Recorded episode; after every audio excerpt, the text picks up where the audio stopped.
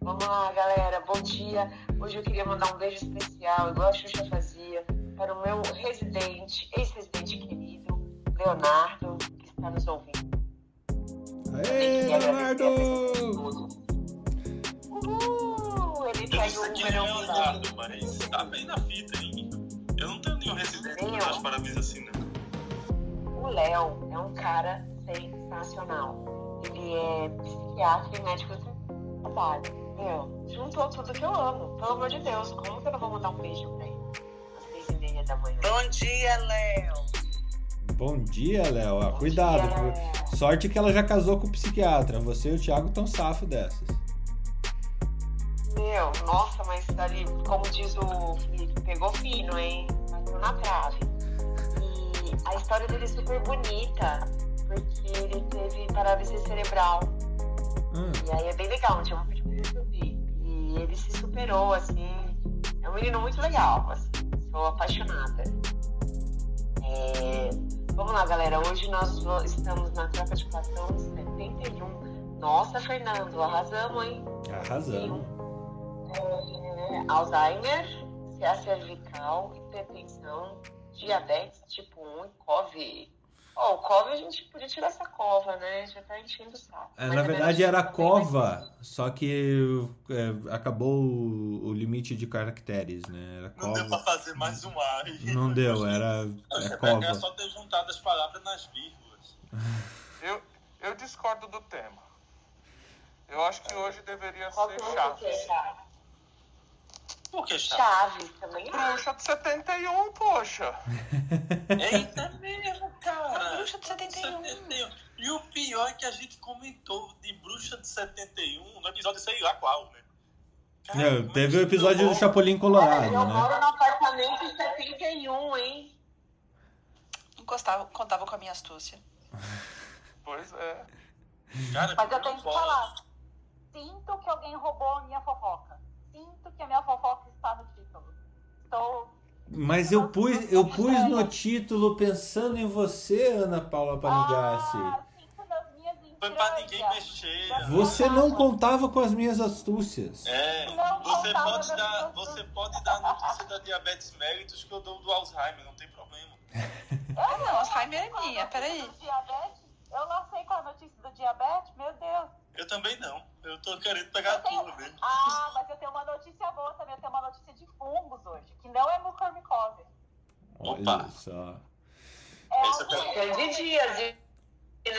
É genético, É filho. candidíase, é candidíase, e algo mais embaixo. Tenho notícias de fungos hoje. Vamos lá, então, gente, por que esse título, né, do, do Alzheimer? É, primeiro, que a gente tem um, um artigo é, do Sydney Center of Health Brain Aging, que há uma associação entre o pla- eh, lipídios plasmáticos e o risco de doença de Alzheimer, tá? Eu não sei se eu estou roubando ah, essa coisa da o- o- a notícia da Úrsula, mas tem essa situação e a, a aprovação de uma nova droga para o tratamento do Alzheimer. Essa droga está trazendo bastante é, Mas o teu é, é- é- é- é- Eu achava que você ia falar de câncer cervical. Aonde que você achou isso? A minha notícia é de Alzheimer e de. Você é gineco! É isso que eu achei! Bom, eu vou, eu vou passar a bola depois disso. Carlos, solta outra notícia aí, porque eu, não quero roubar notícia de ninguém aqui. Ah, e é por isso que eu gosto de notícias bizarras pelo mundo, científicas, do ponto de vista astrofísico e etc. Porque eu sei que ninguém. Você viu que. Ah, eu vi que o centro da Via Láctea não é um buraco negro. Ah, sim, isso aí saiu uns, um- um- umas duas semanas atrás. Foi super interessante. Né? Mas você não comentou aqui. Eu tava estudando lá, lembrei, olhei assim de cara, isso aqui o Carlos deve estudar isso aqui e vai me explicar. Ah, eu- então, essa- essas novas descobertas, como a Dr. Becker falou, veio um pacote, um super pacote de Natal, Que assim, até eles estão perdidos de tanta coisa interessante que saiu nas últimas duas semanas. Então eu tô esperando eles acertar, Sem acertar. chegarem a uma conclusão. Exato. É, Eles, eles concluírem as coisas, os estudos, tudo, para poder passar para vocês com mais detalhes. Agora, uma coisa interessante é, não é só aqui no Brasil que tem bagunça. Vocês estão vendo o que estão acontecendo na Bélgica? Não. Não. Eu vi, eu- você mandou no grupo, eu li, Carlos. Eu li a notícia. É, um, um militar fugiu com um fuzil, com um monte de coisa para matar o virologista do, do país. E o pior é que a população tá, tá, tá apoiando o cara, cara, por causa da- desse negócio de lockdown pra lá, lockdown pra cá, tudo mal explicado, né? Então, assim, o que, que é absurdo nesse ponto de vista e o que, que a gente tem que aprender com isso, né? O absurdo é que alguém tá querendo matar o outro por causa da, da, da Covid, né? Pô, não, não é culpa do coitado do virologista. Agora, isso tudo vem de toda essa parte de mal explicações dada por governos, dada por é, toda a, a, a mídia mesmo, fica querendo jogar uma coisa contra a outra e tudo, as pessoas começam a ter atitudes mais extremistas. E agora, tem, há três semanas, tem um cara solto na Europa, super armado, atrás do virologista. É mole. Esse, esse mental, biologista, eu fosse ele, ficaria em lockdown. Não, e outra coisa, gente, tá, está tendo muito reflexo da saúde mental das pessoas, que a gente vem falando aqui desde o ano passado, frente a, a tudo isso. Então, as pessoas estão completamente descontroladas é, e sem a menor paciência mais. E esse olhar tem que ser muito, muito focado nisso, porque vem muita coisa por aí. Tiago, que eu diga. Cara, imagina, na- em Salvador, os caras estão há mais de 450 dias sem nana banana. Aí, isso deve gerar uma crise existencial monstruosa, né? Porque quando, é que você ia descer aquela ondina ali debaixo de porrada, pulando e feliz, levando porrada na cara? Não tem. É, e o cara tá com medo de não ter ano que vem. É, final de semana passada aqui em Dublin, 20 pessoas foram presas no centro da cidade. Porque os caras abriram os bares, mas não deram infraestrutura para o pessoal ficar do lado de fora. Porque aqui você só pode beber do lado de fora, né? Meu, foi uma confusão danada. Aí esse final de semana já mudaram tudo, já colocaram infraestrutura, banheiro químico. Mas, meu, 20 pessoas foram presas. A polícia teve com aqueles escudos, sabe? Pra empurrar os caras. É, é o vocês é, o povo perde a, perde a, né, a noção, né? E é a vida. Mas assim, são apenas humanos sendo humanos, né? Animais contrariados são complicados, é, independente da espécie. Felipe, é, bem-vindo ao contraditório. traga, É. traga tua treta. Cara, a... saiu um texto da, da, na Deutsche Welle falando da vulnerabilidade trabalhista dos médicos na linha de frente. Por causa da pejotização da classe médica, você fica doente não tem como receber, né? E ficou e tem aquela história de que a pejotização levou muitos profissionais a trabalhar doente e acabou contaminando equipes. O texto está muito interessante. Mas isso lá na Alemanha também? Não, isso foi um alemão olhando a situação do Brasil e descrevendo de fora. Ah, Ele está descrevendo a história do no Brasil. É um alemão que mora no Brasil e que é o que faz os textos do que acontece no Brasil para Deutsche Welle. Ele é um. Lembra na, na- na- nas técnicas de redação? Ele é um narrador onisciente, é um narrador presente, é um narrador personagem. O que ele é? Ah, ele é um narrador presente, né? E falando em uma língua que a gente não entende. É praticamente um elfo, né? Você não vê, ele está no meio de nós, mas fala uma língua gaélica que ninguém entende. Né? Então, se eu fosse classificar, seria um elfo. E quando a gente pede ajuda, ele some, tipo o mestre dos magos. É, e, e assim, se ele der opinião, você vai continuar a se entender. E vai achar que ele tá lhe xingando, né? A diferença do alemão pro, pro elfo é que o elfo, você fala, ele fala doce. Né? Mas o texto ficou muito bom, o texto. Eu achei espetacular. É bom o cara não ter rabo preso com ninguém, né? E ele ficou falando de Recife aqui, de Pernambuco. Cara, ele, ele tá no meio de nós aqui, eu não conheço o cara. Nunca deu um oi. Na ver... É, mas é alemão, né, cara? Então. É, mas somos coleguinhas, né? É, ele devia estar em Curitiba, né? Ah, mas é bom o texto. Eu mando, vou mandar aí pro grupo. O texto espetacular. Espetacular. Uma outra coisa aqui que eu vi, que eu, o, esse texto vale muito, mas tem um outro que é o peso da pandemia sobre os profissionais de saúde e o sistema de saúde já colapsou e vai continuar no colapso. Eu vou mandar para vocês ah, esses textos, muito bom. E aí tem um último, que é o de médicos alemães pedindo lockdown reforçado para evitar o caos em hospitais, baseado no que já aconteceu nas ondas anteriores. Lá na Alemanha, eles estão na terceira onda, né? Aqui a gente não sabe mais qual onda a gente está. A gente está na primeira rampa aqui no Brasil. É, aqui no Brasil é o seguinte, a gente tá, é aquela hora que você tá no caldo da primeira onda e já vem a segunda, e tá no caldo da segunda e não sai do caldo, né? É a primeira ressaca. É. E aí eles fizeram um texto justificando a história do lockdown. É, o que é interessante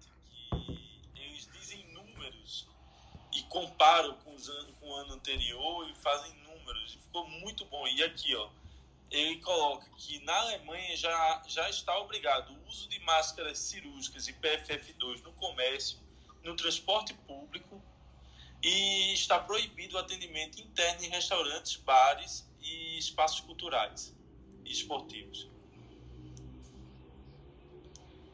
E reuniões privadas só são possíveis com um máximo de cinco pessoas de duas residências diferentes. Criança não conta. Mas assim, pode gineco e obstetrícia, mas não pode. Não, pessoas. Não... Ah, pessoas, tá, entendi. Pessoas. então, assim, é, olha a vibe diferente que a gente tá, né? A gente tá naquela de que vai na brincadeirinha das 4 mil mortes e vê até onde vai. Agora, o, o que eu tinha visto, toda, toda segunda-feira é, é, o dia que sai pouca. É, é, não tem, hoje é o dia, é a super terça, né? É o dia que a gente tem o número de mortes reais no Brasil. Nos Estados Unidos, super terça é eleição, e aqui não, aqui é, é nível de mortalidade.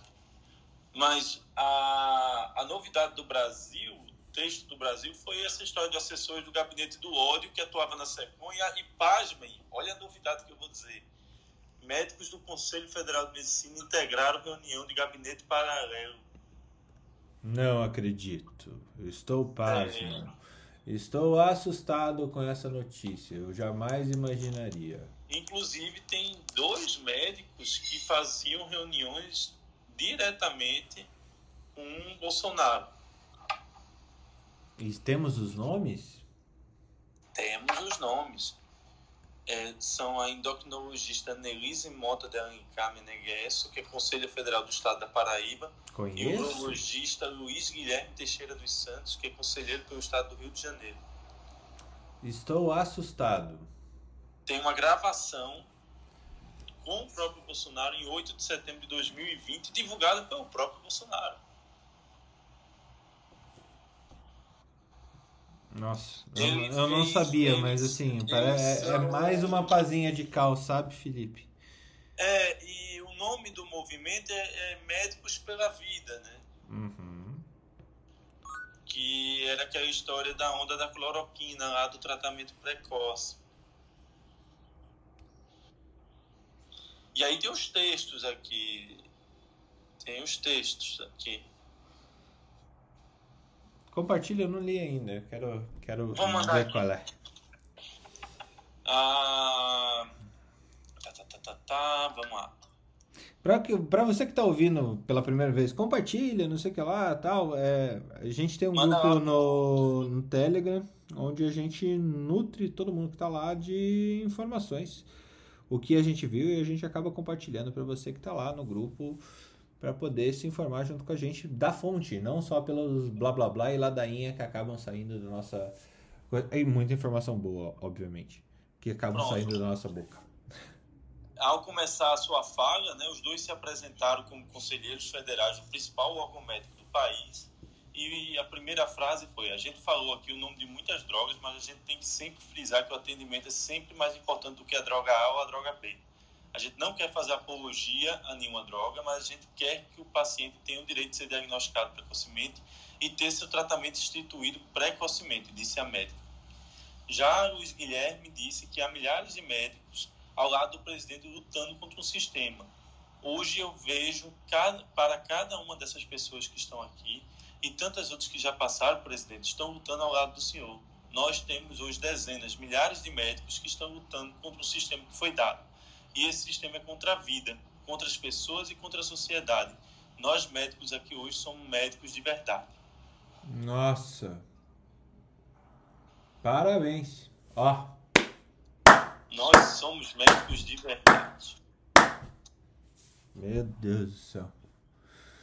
Toca o barco pra não ficar ruim esse programa, vai. Cara, é complicado, né? Já tô tentando aqui arrumar outra vibe aqui, porque essa aqui morgou, mas. ah, Nossa, é, o discurso, olha a quantidade de, de. Como é que se diz? De- Como é o nome desse negócio que os caras da esquerda adoram? É. Como é esse discursozinho montado? Apologia, não, é. Cara, é lacração, né? Só que a lacração da direita, a lacração da esquerda, a lacração de É, qualquer né? fanático. É, é, é, é Esse tipo de montar, montar uma narrativa que é, é uma montagem, né? É um negócio pra. tipo de fanatismo que a gente não precisa, né? Exato. Ainda mais no Conselho Federal de Medicina. É o tipo de fanatismo que a gente não precisa, mas é real, né? Isso aqui não é brincadeira. Agora, é uma, uma coisa interessante, viu, eh, pessoal? Assim, um dia isso vai ter que ir para conta. Um dia isso vai ter que ser. A história tem que ser julgada, né? E esse é uma das grandes. Esse é, na minha opinião, um, um das, uma das grandes é, vergonhas que a gente vai carregar de estigma da medicina brasileira para as próximas décadas. Muitas aulas de ética médica vão usar esse exemplo no futuro. É, eu, tô segurando para não falar algumas frases aqui que realmente. Chefe, não fale não que a É. ligação que é- estamos numa reunião gravada. Exatamente. Depois do 7x1, 700 mil. Ah, louco. Vai, eu não vou falar, Ana, segue o barco, torna nosso dia. é, nos Ana, faça. Você está em outro país e não pode perder o CRM. É. Fala alguma coisa. Eu sei que você vai falar alguma coisa boa sobre Alzheimer. Por favor, nos faça esquecer dessa primeira parte do programa. Ai, bom dia, gente. Eu não sei se é bom, não. mas não, mas eu vou dar a notícia. Eu, uh, eu tava brincando aqui com o Fernando porque eu mandei essa, essa reportagem do New York Times no grupo ontem, que faz, faz mais de 20 anos que não surge uma nova, uma nova droga para tratamento do Alzheimer. né? Parece antibiótico isso. É, então, e, e eu- são duas, aliás, eu vou contar a historinha de duas drogas hoje, rapidamente. É, então, uma é essa do Alzheimer, né? Que faz 20 anos que ninguém solta uma droga nova, e aí eles estão com essa droga que chama Aduhelm Aducanumab. E em novembro do ano passado foi para. Então, eu vou explicar mais ou menos como, como funciona, principalmente para o pessoal mais novo que não sabe como o clinical trial funciona.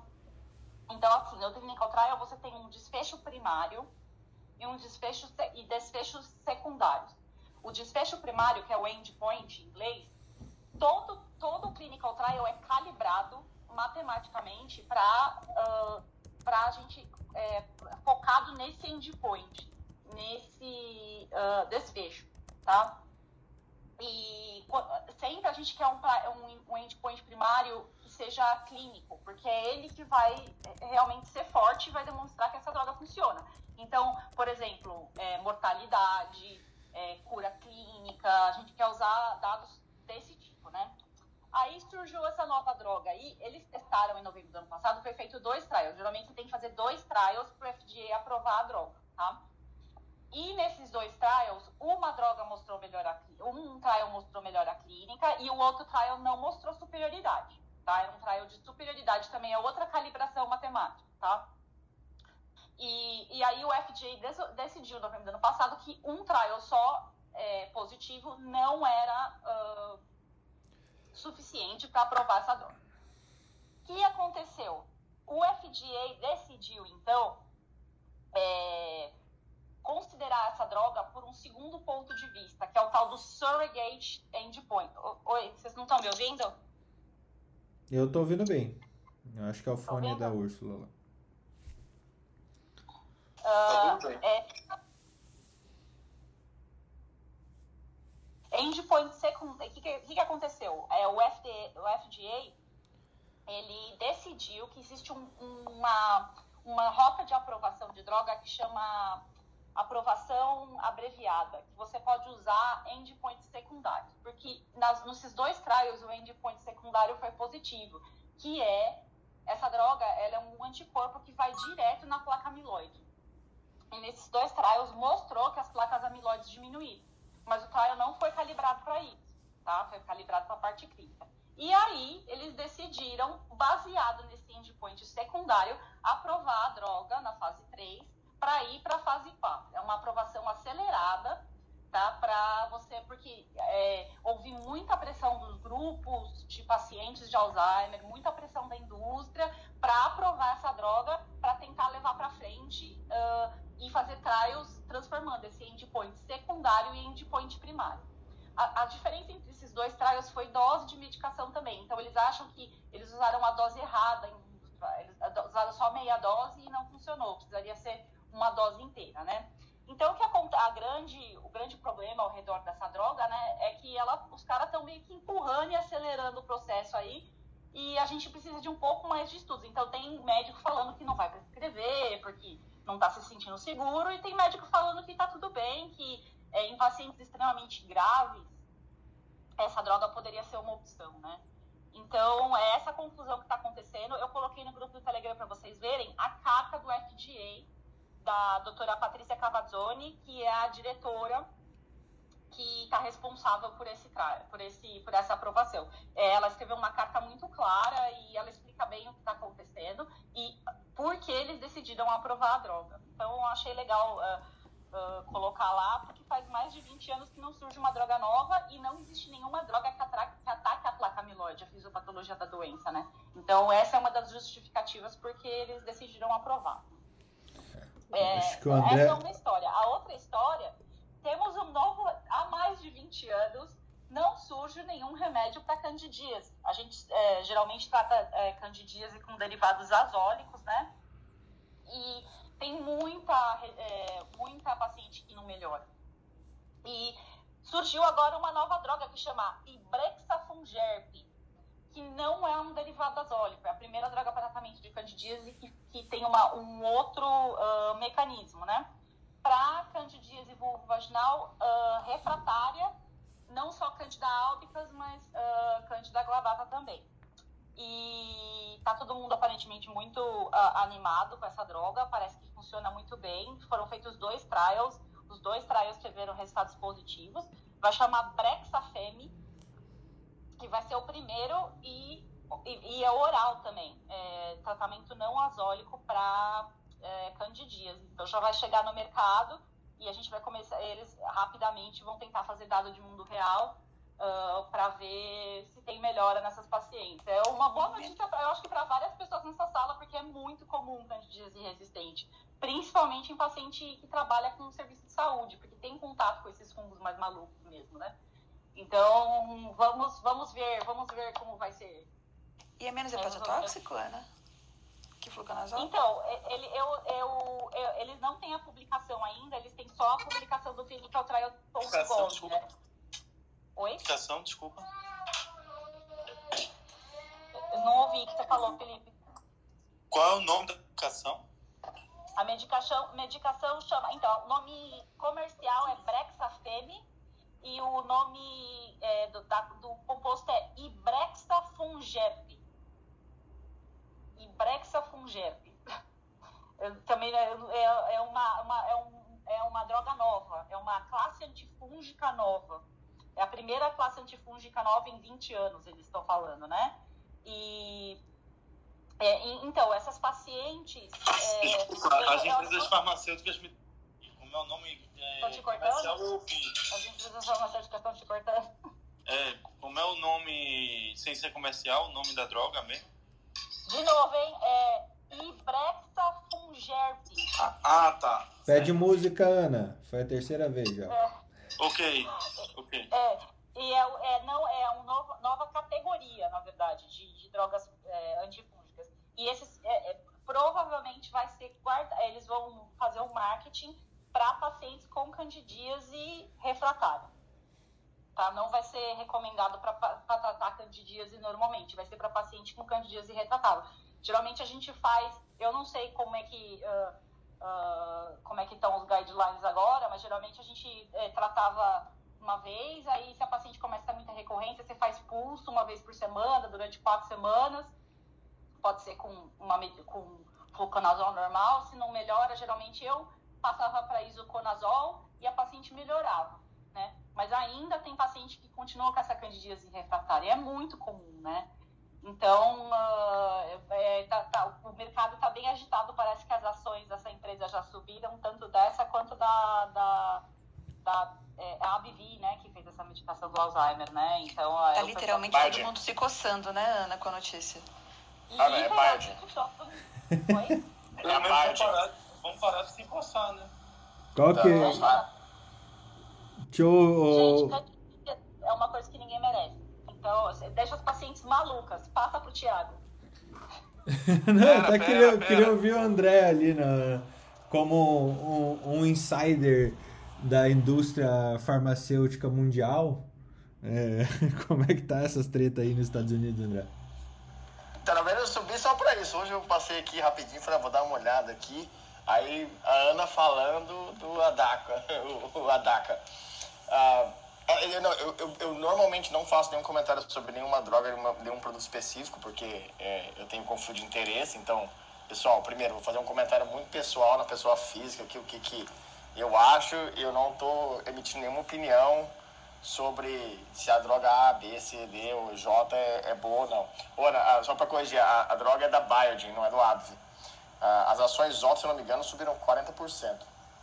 É, numa só. Mas elas, quando eles não aprovaram na primeira vez, também perderam 50%. Deu uma, no fundo, deu uma recuperada para onde estava, assim, sabe?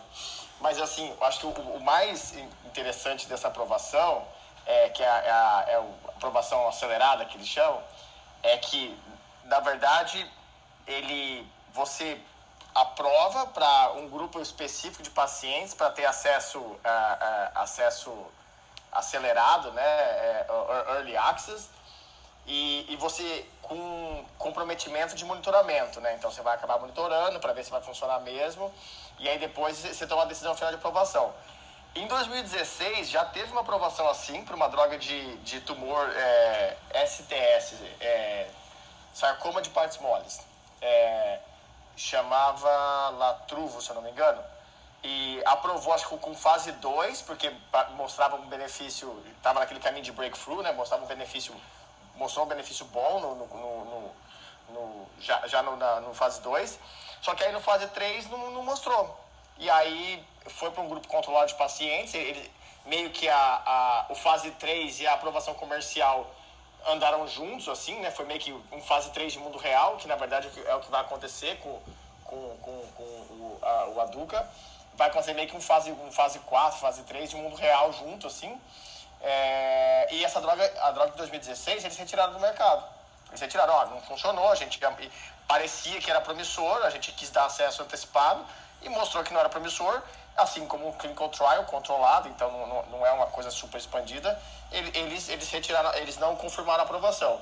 E, a, e essa droga de Alzheimer vai passar por esse, por esse cenário. foi interessante que eles, é, acho que uma da, eu não, gosto nem de chamar de pressão, mas eu acho que é, é a expectativa é que quase todas as drogas de, de Alzheimer nos últimos anos, todo mundo aposta todas as fichas do Alzheimer no beta-amiloide, né? E aí a droga coloca que o, o, o, o desfecho secundário, que é o surrogate, que é o beta-amiloide, é, aconteceu, se, se o F, uma pressão que aconteceu é, se o FDA não aprova isso, você joga fora todas as outras drogas que você está fazendo com beta-amiloide e fala, ó, é, esse caminho não funciona.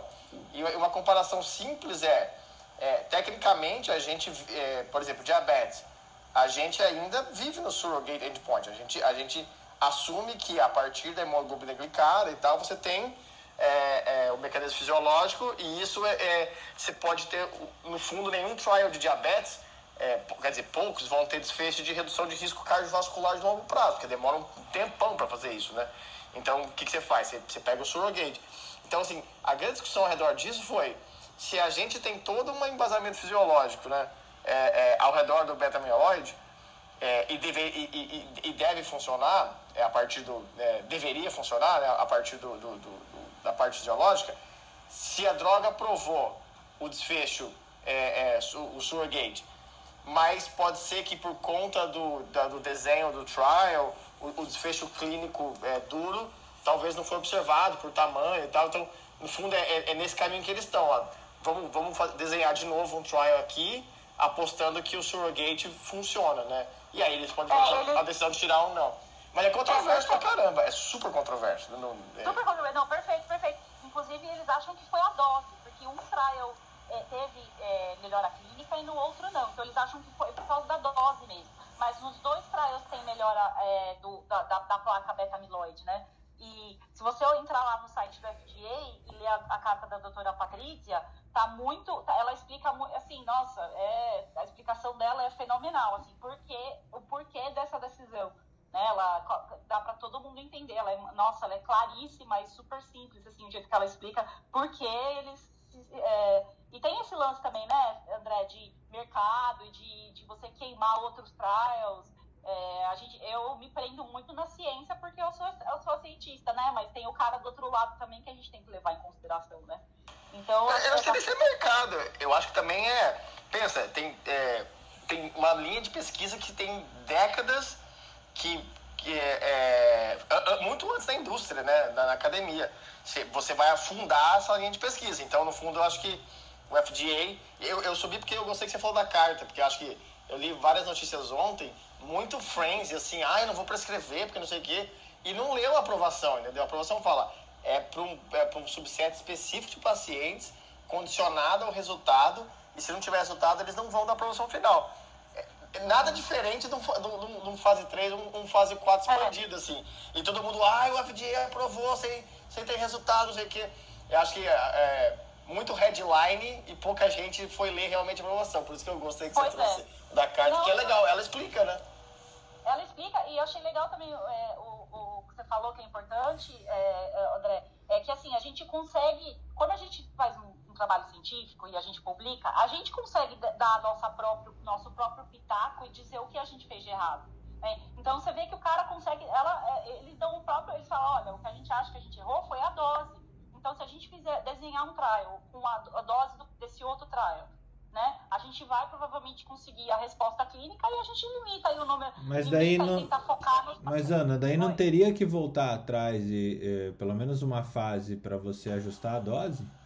Em vez de então, seguir é, para uma é, fase 3? Esse, esse, é o, esse é o modelo moderno que a FD está trazendo. Assim, até é, para reduzir custo. Que o cara fala, cara, eu aprovo, tipo, toca o barco aí só que assim, a sua aprovação é condicionada e a gente vai monitorar como se fosse um trial. É tipo, tá ficando muito moderno o acompanhamento de trial. Tem, tem vários trials. É, aí a gente pode fazer uma outra é, é, troca de plantão sobre isso. De trial virtual, você não precisa de braço mais, entendeu? Você faz braço virtual, entendeu? Você, você cria um cohorte de. Fala aí, Ana. Eu, não, outro dia eu falei sobre trial plataforma, que eu, eu, eu aprendi sobre trial plataforma agora. E trial plataforma é uma coisa que os caras estão instalando na indústria tem uns dois anos só, mais ou menos. E eu tenho a sorte que meu professor é, o, é um dos reis do trial plataforma, que é, é muito louco. Você precisa de um cara que entenda estatística mega, ultra, duper avançada, e o cara vai pôr no braço, e apertando o braço do trial, é, não me peça para me explicar, porque nem o professor consegue. Ele falou: olha, eu preciso de um cara que saiba muito bem estatística e, o, e você vai pôr no braço e tirando o braço do trial. E funciona, tá certo. Então, assim, é como o André falou: economiza dinheiro, é, a gente tá, acelera o processo, né? Porque se a gente sabe que é seguro, né? Porque também tem essa, né? Se a gente sabe que é seguro e o paciente não vai morrer, pelo menos eu não estou matando, entendeu? Se você sabe que você não está matando o paciente, pelo menos você dá a chance de tentar melhorar. Assim, assim foi o conselho a respeito de cloroquina, ivermectina e assim por diante. Não, não, não. não Fernando, foi assim a gente tratou imperativo na década de 30 com cocaína e ninguém falava nada, entendeu? Exatamente. Mas sem, sem, sem anacronismo. Sem anacronismo. Pode 30 aí. Oi? Pode liberar essa história de 1930 aí. Então, gostei da ideia. Sem anacronismo, Fernando. A gente fez muita merda no passado aí, cara. Sim, mas não é, é, é, fazer, é fazendo merda que a gente aduba a vida, né? Mas dá mais, dá mais merda também. Não, mas então, voltando.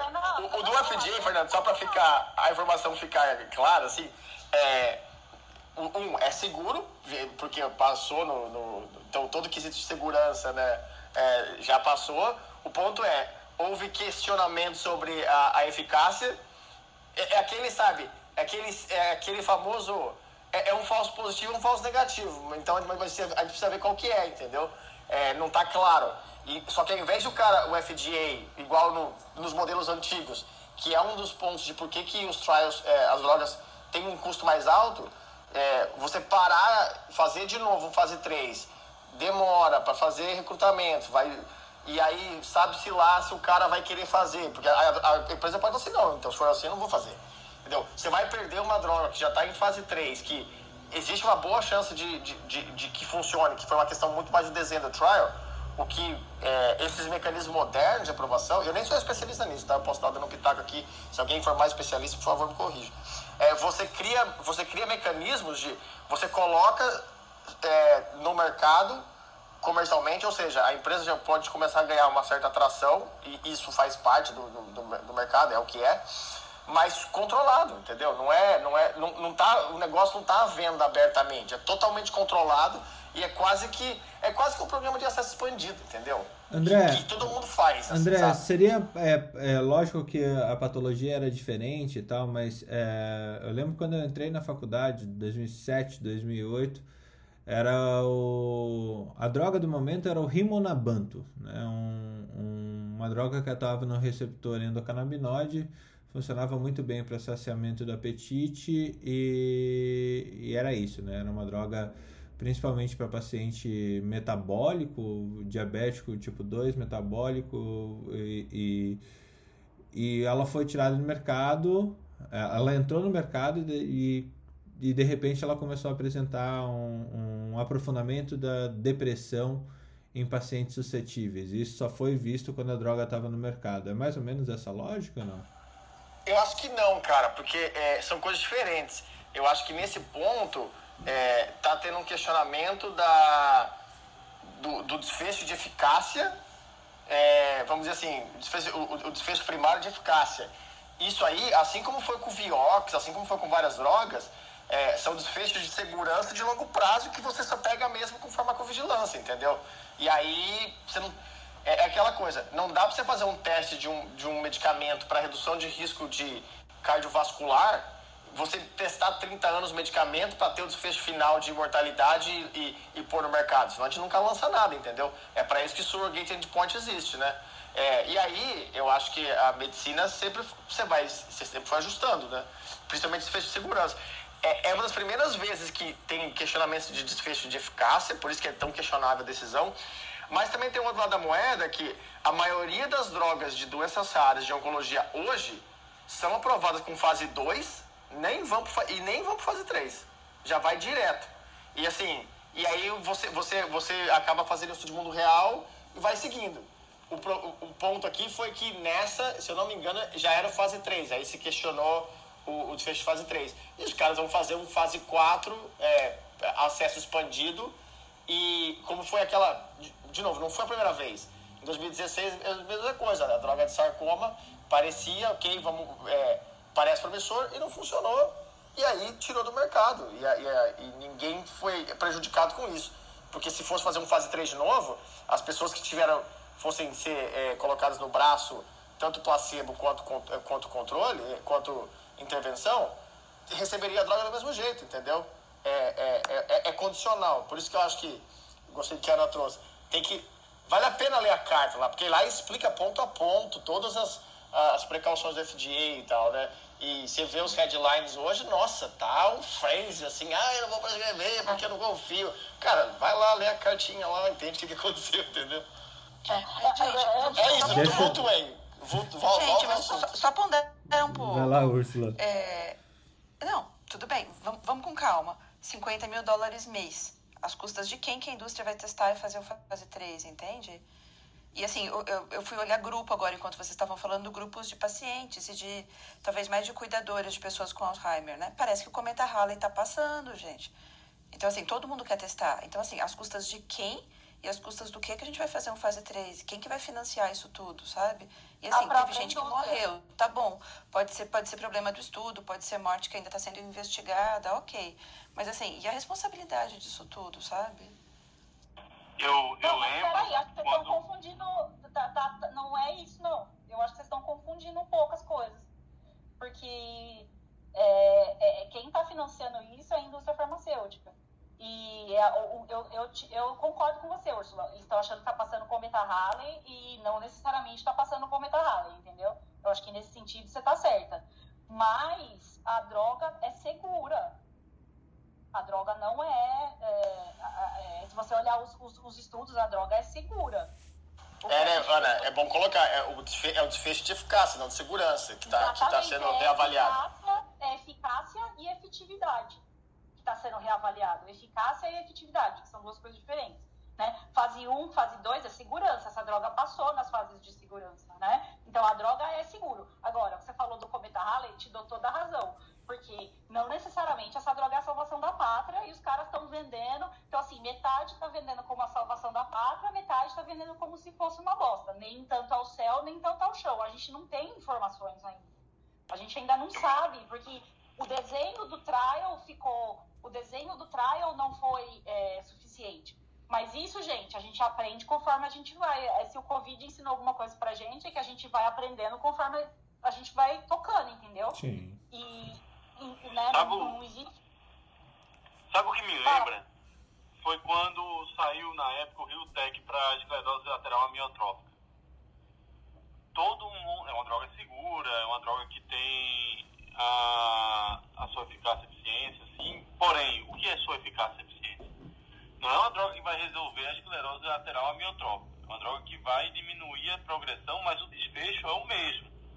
E aí, na época que ela foi lançada, parecia o cometa Halley. Todo mundo achou que tá resolvida a esclerose lateral amiotrófica, né? E no fim Agora das gente contas, eu digo, no fim das contas, o desfecho era o mesmo. Até se questiona muito assim o quanto é que deixa de progredir, porque é uma doença que é muito diferente de pessoa para pessoa. Mas a verdade é que não adianta a gente vender como uma solução, porque o grande problema aqui no Brasil é que uma, me- uma medicação dessa chega, o que, que acontece aqui no Brasil? Você não quer saber se é financiado ou não pela empresa farmacêutica. Você vai judicializar para meter a mão nessa medicação porque ela é a única chance da humanidade. Vai pegar um juiz lá que não entende nada de Bem isso que eu tava pensando. Então, a gente Vai liberar e o fase. plano de saúde vai chegar com um custo de 50 pau por mês numa medicação que você não tem ainda a eficácia e eficiência dela. Mas, Mas a gente um chegou estudo. nessa fase ainda. Mas, Felipe, a gente não chegou nisso ainda. Mas é o que Esse- acontece. Gente, mas se botar no mercado é isso que vai acontecer, Ana. É o que Mas é o acontece. mercado não, nossa, mas gente, não tá no mercado. É- é- é- é- vai seguir, como o André falou, vai seguir para pacientes específicos, em situações específicas, para a gente tentar progredir com a droga. Não tem estudo suficiente ainda, a gente não sabe. Mas em, em cabeça. não. É. Mas quem Não, mas é- desse grupo, desse perfil, dessa história que judicializar, vai gerar uma confusão. Mas, gente, Exatamente mas, isso. mas, Exato. ponto. mas a gente Mas- não chegou nisso ainda. Eu vou fazer um Mas é o que comentário. acontece aqui no Brasil. Felipe, o vou fazer um. Tech, não tinha sido lançado no Brasil ainda. Não tinha sido Não, mas aí lançado não- no Brasil. Felipe, a, a, a partir da decisão da Carmen Lúcia, isso não acontece mais. Isso é uma coisa antiga. Atualmente, é, depois de toda essa coisa de judicialização, é nenhuma droga que não tenha aprovação da Anvisa, tem que ter aprovação da Anvisa, é, tem que ter mais alguns critérios, é, tem que ter preço na CEMED. É, é, se não tiver Rename, isso. Rename, né? Tem que estar no É, não, não, não, Rename. não, no Rename não, não, no Rename não. Porque se se tá no Rename não precisa judicializ- judicializar. Mas assim, Isso. antigamente tinha isso, aí é, é, várias drogas que não estavam, muita coisa off-label. Hoje, hoje, atualmente, você não consegue. é, assim, na maioria dos casos, e, é- e essa é orientação do Supremo Tribunal Federal, de que, é, primeiro, não está aprovado na Anvisa, não adianta, entendeu? Não adianta. Porque é, é- é bem isso, assim. Se, se tá, sei lá, nem chegou no Brasil ainda, é uma coisa. Mas eu acho que é, são coisas diferentes. E aqui eu não tô trazendo, eu não tô, de novo, eu, eu não, eu, eu não me, eu não me posiciono contra a droga. Eu não tô falando se a droga é boa ou ruim. É assim, eu tô comentando muito mais de como. Não, eu também não. não, esse Eu não mecanismo que o, F- o, o mecanismo que o FDA trouxe, que é, é, se você tem um questionamento, se, se, se restou um questionamento sobre eficácia, é, esse mecanismo moderno, e não é a primeira vez que eles estão fazendo isso. É, já, fez, já fizeram com o- já, já, já foi feito, que é você coloca no mercado e você vai acompanhando, porque se e aí o FDA que toma um risco, né? Se, e o FDA não toma um risco, o FDA não toma risco por qualquer coisa. Se ele entende que, sei lá, 90% de, de, de chance de estar funcionando e ele põe no mercado antecipadamente, ele toma a decisão correta, entendeu? Só que aí se, Mas- se, se- se- mas aí, aí quem toma o risco é o FDA, não é a gente. Aí a gente tem que o FDA é o FDA, o FDA é a primeira, é da, poucas vezes ele toma Mas risco. deixa eu dar um André, exemplo. peraí. Deixa eu, dar um, deixa eu dar um exemplo, só um exemplo assim. Megalotec, que é imunoglobulina hiperimune para citomegalovírus. É autorizado nos Estados Unidos, é autorizado no Brasil e não tem aprovação da Anvisa, não tem autorização para uso no Brasil. Já está em protocolos, em casos específicos, definidos, bem definidos, tal, não sei o quê. E a gente faz aqui. E é judicializado. E o plano paga na judicialização. A família paga no primeiro momento e depois chega a conta para o plano. Posso lhe dizer, esse ano. Esse ano. É, Então, pode ser tem que aconteça, não, pode ser que aconteça, mas é, teoricamente, É, é, a- a ju- teoria- novas judicializações novas não devem acontecer, né? Teoricamente. A decisão do STF ela muda de acordo com o réu. Exatamente isso. Normal, né? Ela muda de acordo com o réu, meu amigo. O- Essa é a pior das notícias. André, em Mas aí você tem que farmacoeconomia. concordar- Peraí, em, tá- Você tem que concordar comigo que quem está errado não é o FDA, é o STF. Vamos combinar? Boa, errado, boa, né? boa. é, voltando Não, eu à não parte. tô- eu não tô volt- buscando culpados. Eu só tô dizendo a vida como ela é. Tá, Daquela musiquinha do Nelson Gonçalves. Tá, É, porque, mas é, aí eu, eu, eu concordo contigo, Felipe, mas eu acho que a gente tá falando de duas coisas diferentes, assim, sabe? É, eu- dá para trazer bilhões de casos que tiveram aprovações do FDA mecanismo normal, é, só com, com fase 2, que você pode questionar o desfecho e continua judicializando ou não. Ou várias coisas que a Conitec rejeitou por conta de desfecho, é, o custo-efetividade, continua judicializando. Acho que são, é, é, é, é- é uma carga para o sistema, eu não vou entrar em judicialização aqui, mas o negócio da aprovação acelerada, eu acho que é, são, são, É. são dois shops diferentes. assim, Mantendo sabe? nisso, mantendo no. Até porque a gente quer droga nova. E quer droga efetiva. Independente. A gente quer que tenha drogas novas, quer que tenha drogas efetivas. A oncologia é maior exemplo disso com os novos imunobiológicos, que tem um custo absurdo, mas o resultado é muito melhor que o quimioterápico anterior. Ah, os PDs mesmo, você falou da história do sarcoma, os PDs, as liberações dos anti-PD1 e dos anti-PD1, deu uma, deu uma pulada no processo, mas o resultado dos caras é indiscutível. O resultado é espetacular. Neoplasia de pulmão tinha seis, três, seis meses de sobrevida. Eu tenho um paciente com PD1 que tem cinco anos com a doença. Então, é, eu acho que eu acho certo a gente separar as cervejas, mas no final das contas, quando a gente olha um lançamento como esse, você chegou no rodízio de cerveja e pagou o, o todo. Não dá pra gente também ficar só separando. Ah, não, a parte é, é, a parte médica tá ok, a parte econômica não sei o quê. A gente tem que olhar como um todo. E é por isso que é importante a gente é, discutir ah, o impacto também social e econômico dessas coisas. Ah, Você pagaria mais caro pela cerveja nova que está fora do rodízio? Ou você beberia as do rodízio? Então, galera, a questão assim, tratar Alzheimer, e eu tô falando aqui de uma questão de fase avançada, assim, de moderado avançado já. Ela é absurdamente multiprofissional, multi, multifatorial. Então, beleza, a gente vai ter uma droga que custa 50 mil por mês. Vamos pensar que isso talvez estivesse no mercado já para a gente utilizar hoje, independente de judicialização, né? É, a gente está falando geralmente, o que está no pano de fundo disso é a vida eterna no final da história, sabe? O que a gente tem de mundo prático hoje, independente de droga cara ou barata, a gente não tem familiar para cuidar desses pacientes. As pessoas estão vivendo cada vez mais, cada vez mais dependentes, estão fazendo cada vez menos filhos, está ficando cada vez mais caro cuidar da saúde. E, e, até, eu não estou falando que a gente não tem que ter drogas, eu acho que a gente tem que ter drogas, a gente tem que cuidar das pessoas, não, não há dúvida disso. Mas quem, assim, olhem para a vida prática de vocês. Quem é que vai cuidar de vocês se vocês tiverem 120 anos? Do tipo, eu não tenho filho né? Ou assim, ou eu faço uma baita reserva financeira para eu mesma me cuidar e o sistema me sustentar, ou não tem quem cuide da gente. Então, assim, eu acho que a gente tem problemas básicos ainda para lidar e óbvio precisa de droga precisa curar as pessoas a gente precisa cuidar curar tudo aquilo que é curável minimamente manter aquilo que é crônico com menos sintomas né mas assim tá ficando muito caro e minha questão é quem é que vai pagar essa conta eu acho que é a gente como sociedade segue o barquinho depois dessa, porque não, não temos resposta, né, Úrsula?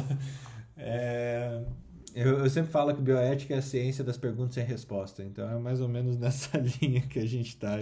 Thiago. Desculpa, eu só vim fazer um comentário de elogio pra Ana que ela leu a carta. E... Ah, não, novidade, acabei, você tretando a, a sala, né, André? Muito obrigada, André. Pode continuar a reunião, foi ótimo. Eu adorei, estou brilhando hoje. Por favor, ah, pode continuar. Tiago, não contava com a minha astúcia. Se não tiver intriga com a carta, a gente vai intrigar de quem? Se a gente não brigar com a Ana, não brigar. Se a gente vai brigar com quem? Não, você vê, você vê que a gente desistiu de brigar com o CFM, a gente vai brigar com a carta. Você vê, a carta é mais responsiva do que o CFM. Pra, pra alternar. O importante e aí, Felipe? Estou brilhando, tô brilhando intensamente. Esse é o importante. O André acha que eu estou brilhando intensamente. Você tá... E aí, Felipe, você começou a falar de preço de droga, você viu que eu já fechei o microfone, fiquei quietinho aqui, porque eu, preciso, eu preciso continuar pagando aluguel aqui, e aí nessa parte não é, Vamos falar do preço, então. Vamos falar aí. quanto que faz aí menos de 50 mil isso daí? Ana, você brilha, o Só offline. Se quer falar de preço de droga, eu posso dar vários vídeos no YouTube que eu dei aula aí, que é onde eu, eu fiz disclaimer aqui. Cara, eu falo disso, mas a, a, meus antifúngicos são caros pra cacete, entendeu? Eu tenho um tratamento de 300, 400 mil. A, a diretora do hospital olha pra mim e diz: Você é o cara mais caro do hospital. Eu digo: Não, não sou, não. A senhora é oncologista. A senhora é muito mais cara do que eu. A diferença é que eu dou uma tapa cara. Tiago, não contavam com as minhas astúcias? Fotinho nova para variar, muito boa. Valeu. Ai, meu Aqui, Deus, eu não sei, é... cara. O que, que é isso? Não, o... nós temos que pensar essa questão do Alzheimer, agora da parte clínica, né? Porque a gente na psiquiatria trabalha. É o seguinte: a droga, ela, teoricamente, o, o efeito dela seria para o CCL, né? Que é o comprometimento cognitivo leve se eu já tenho esse depósito, já tenho a formação de neurofibrilhas para tal, destruiu. Entendeu? O que, que acontece? Nós não temos direito um screening muito bom para CCL. Até com quem mais é expertise nisso, às vezes passa desapercebido. Então, um problema é realmente essa questão, né, do Tiago, ah, explica aí o que é o CCL aí, porque não é todo mundo que é inteligente igual você, bicho. Ô, querido, o negócio do CCL, complemento cognitivo leve, é quando eu tenho alguns sintomas é, leves, por exemplo, algumas ligeiras alterações de memória, alteração de sono, que ah, são como se fosse é, um início de que está acontecendo alguma coisa de errado que poderia resultar numa demência, né? Então, nessa questão do do Alzheimer, que seria a demência mais comum, né, dos idosos, então seria o que? Seria o início, né, dessa destruição do, do neurônio, vamos dizer assim, tá? Só que é algo inicial. Então, a pessoa que inicia, que inicia isso, por, por isso que quanto mais precoce a gente descobre esse possível transtorno, porque a gente lembrar que não tem exame específico, nem ressonância e tudo fala assim, ah, esse tem um Alzheimer. Tipo assim, a gente precisa de todo um conjunto de exames, mais avaliação clínica, para a gente poder chegar num diagnóstico. Então, ainda é de um examinador dependente, tá? Ah, isso passa muito desapercebido porque entre muitas outras confusões, porque temos demências reversíveis, temos questões de né, depressão, tem uma questão a próprio envelhecimento, né? Então isso gera muita confusão às vezes até ao diagnosticar. Quanto mais pessoas você tem, né, às vezes com alteração de memória, é o que mais chega no consultório. Até jovem, doutor, minha memória tá tá um lixo, acho que eu tô com Alzheimer, né? Então, um problema é até do jeito que a informação está sendo divulgada, porque eu fiz questão de jogar no Google para saber como é que a imprensa está trazendo isso, e chegou até um ponto do, da equipe da Biogente falar assim: me dói um coração de falar de que uh, eu, é, temos pacientes né, que chegam para a gente com um Alzheimer avançado, eu falo que não dá. Né? Não, dá não, é, não seria para essas pessoas, seria para um grupo específico. Mas a associação de, de pacientes familiares com Alzheimer nos Estados Unidos é muito forte, né?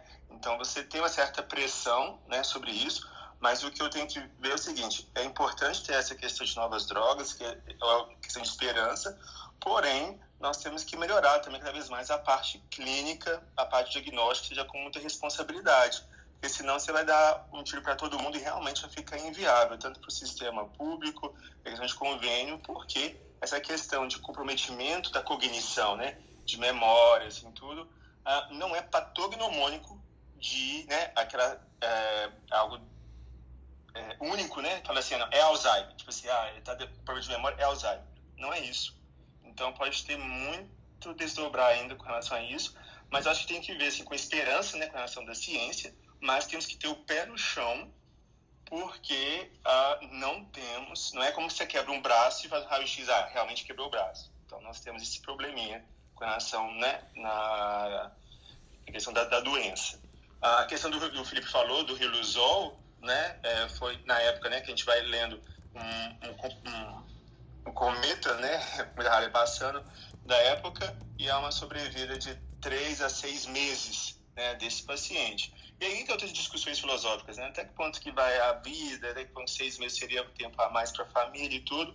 Mas ah, isso são discussões assim, para de, depois né, é, ter essa comprovação mesmo Não, na droga. Com certeza.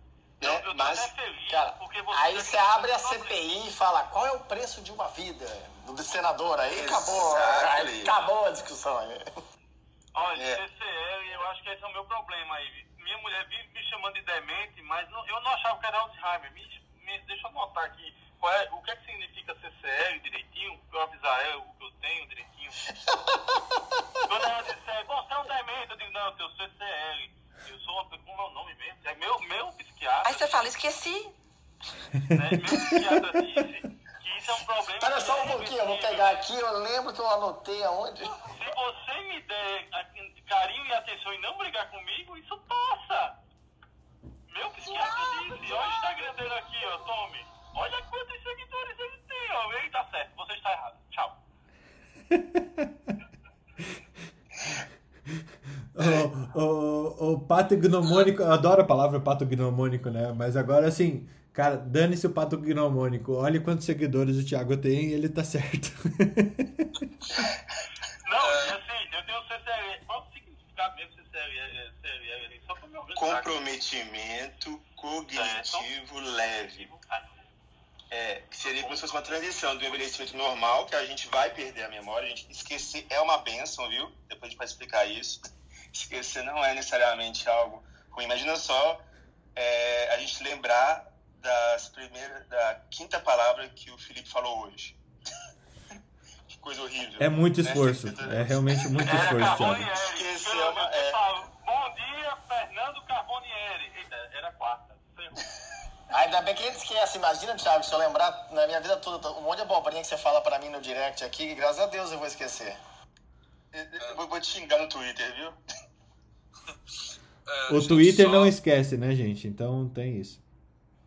Só pra, pra, pra colocar uma coisa interessante, o, o Robert Toller, que é o prêmio Nobel de Economia Comportamental e tudo, a tese de doutorado dele é sobre quanto vale uma vida. E aí chegou aqui com Fala o resultado, então, agora, É, né? e Cara, Só pra saber. de acordo com as agências, de acordo- Se eu me vender, ainda dá um dinheirinho. de acordo com as agências de ATS, ela varia entre de 1 a 3 PIB per capita. Essa é o threshold de custo-efetividade para aprovação de drogas no cenário internacional. é, o brasileiro comum não vale nada, né? O valor que Eu, então eu tô. De um a três. desvalorizando pra cacete, né? O Brasil caiu 6 pontos na lista do PIB. Quer dizer que eu desvalorizei isso tudo esse ano. Pois é. E o, o, o valor que ele chega para a comunidade é, americana é de 7 a 8 milhões de dólares. E é mais ou menos isso. Eu tava comentando até ontem com o Felipe e com o Alex. é, a gente está indo para 10 tri de dólar de custo de saúde no, no ano no mundo, né? E os Estados Unidos é responsável por 35% desse valor. Então, enquanto no Brasil a gente não consegue valer hoje com o dólar atual 150 bi somando é, público e privado, é, Estados Unidos ele equivale a vida do a, a saúde do americano custa pelo menos 20 vezes mais, se a minha conta estiver certa, é, pelo menos 20 vezes mais do que ah, o custo de vida do brasileiro. E é isso mesmo. Fernando, quer um dado interessante? Cara, um dado, é, um, um dado aleatório. O, o mercado de saúde da Flórida é maior que o mercado de saúde do Brasil. Eu acredito. Quantos milhões de Não, habitantes, André? absurdo. A Flórida deve ter uns, sei lá, Uns 30. 10. 50? Não, não é tudo isso não. Deixa eu, vou ver aqui Não no, aguenta, não. No Google. Tudo aqui. velho. O que eu lembro, assim, eu lembro o da, da- brasileiro lá deve dar 150. Mas é porta de entrada, né? Todo mundo vai pra porta de entrada e a Não, Flórida, né? na verdade É, não. é muito todo mundo, é todo mundo vai envelhecer na Flórida. Aí é que tá. Hoje, nos- na Flórida, quatro em cada cinco mortes são, centro, são dentro da UTI. Então, olha o custo. 20 milhões de habitantes. 20 milhões de habitantes. Deixa eu tocar o barquinho que... Então, com isso a gente chega à conclusão que as vidas valem diferente, é isso? Ah, não é, não é, não é a nossa que coisa conclu- mais triste. não é a nossa Mas conclusão, mas é que o mundo trata dessa forma. O mundo trata É o mercado, forma, né? Não é a gente, é o não mercado. Isso. Não é a nossa Ah. opinião. É a consequência do mercado aberto Não, selvagem. academia, não, não, isso aí, isso aí, isso aí é do regulador. Essa, o, é, o, é o governo, é o, é o limite que o governo. São, obviamente, tem bilhões de discussões, blá, blá, blá, blá, blá, não vou entrar na ciranda, mas assim, o, a, a faixa de. Porque é decisão de priorização de recursos de saúde, né? Você vai, não tem dinheiro para tudo, então você vai, co- como você decide se vai pagar uma coisa e não vai pagar outra se você só tem um X dinheiros? Aí você usa esse, esses, esses thresholds, que em geral é de 1 a 3 PIB per capita. Existem várias decisões que, que ultrapassam isso, mas a academia e, e os reguladores, que são as agências de ATS, na Avaliação de Tecnologia em Saúde, tem mais ou menos é, isso aí. Tanto que acabou de aprovar a lei no Senado agora de que. Porque a Conitec nunca falou qual que é o threshold da Conitec, né? Ela nunca girava em torno de 0,7 no Brasil, pro SUS. E agora meio que uma lei do Senado tá meio que obrigando a Conitec a, a assumir um, um número aí. Eita, bastante conversa sobre esse assunto ainda. Eu vou pular porque tem mais notícias e ainda a gente tem que falar de. Bom que a gente já tocou em diabetes aqui, hipertensão arterial e câncer cervical ainda. Mas antes eu quero ouvir Marileia, Úrsula, Débora, Ana, Alex, que não falaram ainda. Ah, em relação a esse assunto, eu acho muito interessante essa discussão, gente. E assim, a gente vê a diferença e a necessidade de a gente entender ah, as políticas em relação ao pensamento coletivo, ao pensamento individual, o médico frente ao paciente e o sistema frente à, à organização do sistema de saúde em relação à disponibilidade de recursos mesmos. A gente, mesmo, a gente às vezes fica comparando ah, é, é, realidades distintas em relação à disponibilidade de recursos para a saúde. Não é que é aí que vem a história da equidade. Não é que você não mereça, nem queira, nem tenha, mas você tem como marcar com aquilo que Úrsula colocou aí, que é sério você pensar quem vai cuidar de você, que recurso você precisa ter para estar tá envelhecendo e alguém cuidar. Então, eu acho que é um assunto de uma discussão bem interessante aqui no Brasil. A gente às vezes esquece disso porque a gente entra muito na linha do individual ao invés de pensar no coletivo, no recurso para atender o coletivo. Mas isso vai muito da linha de você, aí médico, eu sozinha com meu paciente, é um olhar completamente diferente de eu é, é, num sistema fazendo desenho de uma política de saúde. É outra, é outra, é outra história, tá? É, ah, eu tenho uma resposta para você. Custo de, uma, é, de um americano, o valor de uma vida americana, usando o sistema de saúde como um marcador, é de 8 milhões de dólares. E a vida de um africano no meio do, do Saara subsaariano, é, lá no meio subsaariano africano, é um pouco menos. Pois é. E assim. Pois é, gente. E a gente, como mundo, vai ficar olhando assim, sentindo meio ai que mando. Tipo, só me mandaram fazer? Ou a gente vai assumir a responsabilidade e tentar. Sem ser socialista, gente. Sem, sentido, eu, eu, já citei Mas o Eichmann a... hoje, só que em off. É a segunda, a segunda é, vez que o Eichmann tá, aparece. Ele tava aqui no, na ele tava aqui me incomodando isso. Mas assim, a gente vai ficar aqui só olhando, sabe? Ou a gente vai fazer alguma coisa. Eu, eu tô lendo um livro sobre, sobre. Não sobre exatamente nazismo, mas sobre a questão social que cercava o nazismo, né? E assim, as pessoas acreditavam nas ideias delas, gente. É basicamente isso. Mas, Ursula, então, a gente não tem um projeto social para o mundo. Exatamente. Posso fazer não, a defesa? mas a gente pode pensar em dividir um pouco, não. a gente ajudar. Posso fazer? Não dá, não dá pra gente ser feliz enquanto tem um morrendo de fome aqui do meu lado, não, sabe? Não, mas eu concordo não com dá? você, mas eu digo, a gente não tem projeto social nem no Brasil, tá? Exatamente. Não dá. Ah, Tudo bem, mas não dá pra ser feliz assim, gente. Não dá. Eu, a questão é essa. sei. Enquanto tem alguém passando fome é, do lado, não tá dá. Certo. A gente precisa, a gente não pode perder a capacidade de se indignar frente a tudo isso. E, Exatamente. A gente tem que ver como é que pode mudar isso. Essa paralisia, essa paralisia que a gente, a gente não pode. Posso fazer a minha culpa? Eu acho que vitória é. Não, eu acho que vitória é, ganha, é, é ser melhor todo dia 1%. Assim. Eu acho que eu, eu como, sei lá, estudo, nem sei como é que eu posso me definir, mas trabalhando com política de saúde, é, nossa, tem um milhão de iniciativas. Tinha que estar o, o, o Felipe tinha que estar aqui, Fernando, né? É, é, volta e meia assim, ele aparece, volta e meia ele tem. É, assim, tem muitas discussões, assim, principalmente esse negócio de quanto que custa uma vida, assim. Eu, eu trouxe o, o, a, a parte fria da coisa, do PIB per capita e tal. Mas, assim, tem um milhão de discussões sobre é, tomar de decisão multicritério. Tem, é, até sugiro para o pessoal, com curiosidades que é legal, tem uma galera de Chicago que eles têm um estudo que é como que você toma decisão de priorização de política de saúde né, financeira é, incorporando preferência do paciente. Tipo assim, ah, se ele quer fazer a cirurgia ou se ele não prefere não tomar o risco. Assim, eu acho que o mundo caminha para é, é, é, diversas discussões elas são bastante academicistas ainda, né? É, é, é difícil traduzir isso para a realidade. Mas assim, eu acho que tem mais gente querendo andar para frente do que querendo andar para trás. Eu acho, eu acho, André, eu de verdade eu acho. Eu vejo iniciativas como o iShon, eu vejo iniciativas até como como uma empresa que eu faço parte, que o pessoal usa prons e brains para tentar definir é, desfecho pelo, pela ótica do paciente, ao invés de só, só olhar desfecho clínico. O, o, o endpoint como desfecho clínico, ele, ele é uma coisa que não quer dizer que tenha que ser contestado obrigatoriamente, mas tem que ser colocado na conta.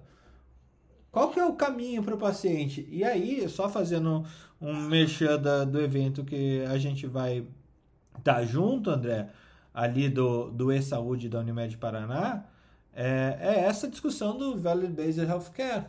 Então, é, eu acho que o André vai falar um pouquinho a respeito disso com, com alguns pesquisadores aqui do Brasil e da Itália.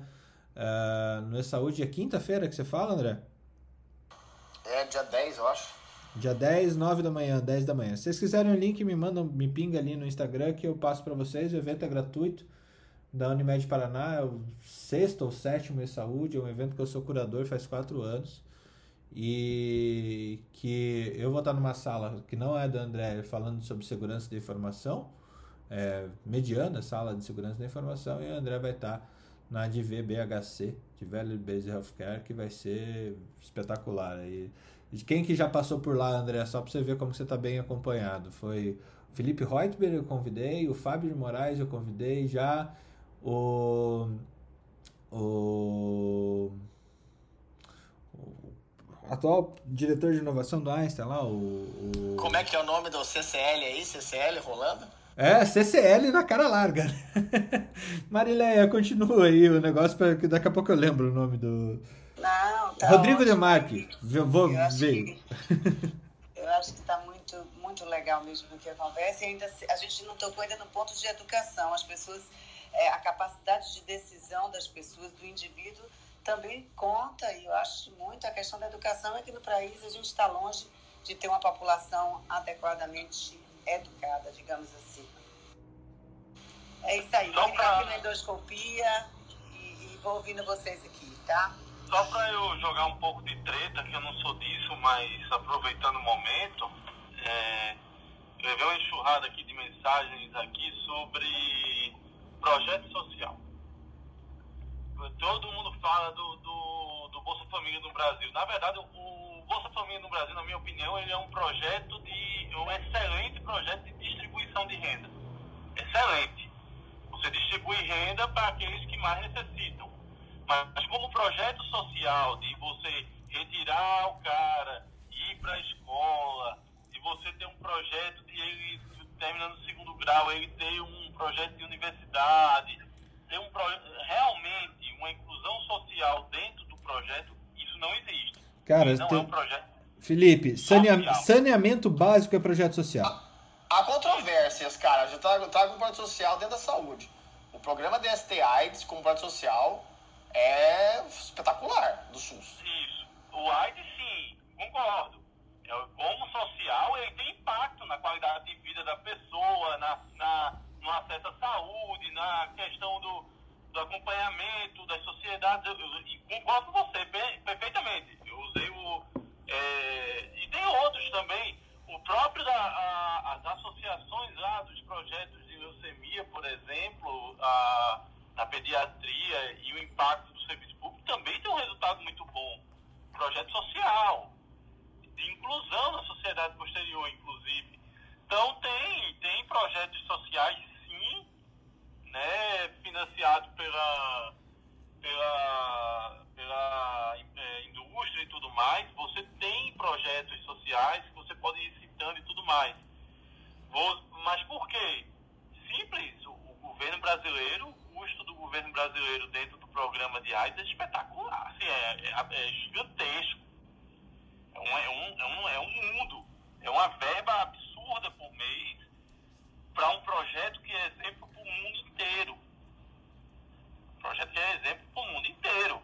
O Brasil hoje é a vitrine de qualquer droga que vier a ser lançada para HIV no mundo por causa do, do, do sistema público de saúde bancar completamente o modelo.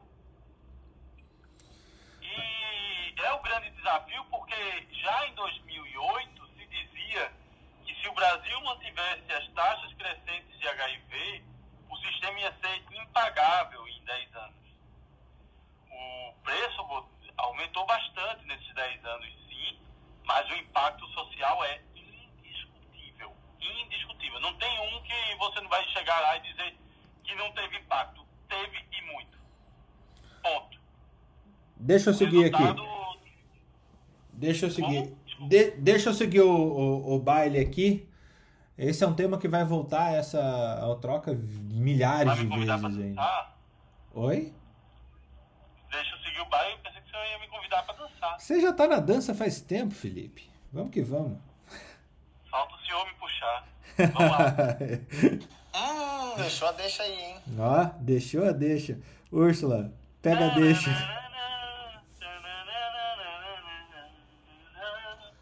Então, ó, já já que a gente está falando de projetos sociais, né? É, e eu vi, eu vi alguns projetos farmacológicos no meio dos projetos sociais. Olha só que bonitinho. É, a gente vive falando que fim de vida é uma. Eu vivo falando de fim de vida, né? De cuidados paliativos, que são questões. Ai, artigo, não vai sumir agora. É, é que não tem tecnologia, que não sei o que, não sei o que lá. Olha só, como política pública, a Alemanha incluiu cuidados paliativos em 2007.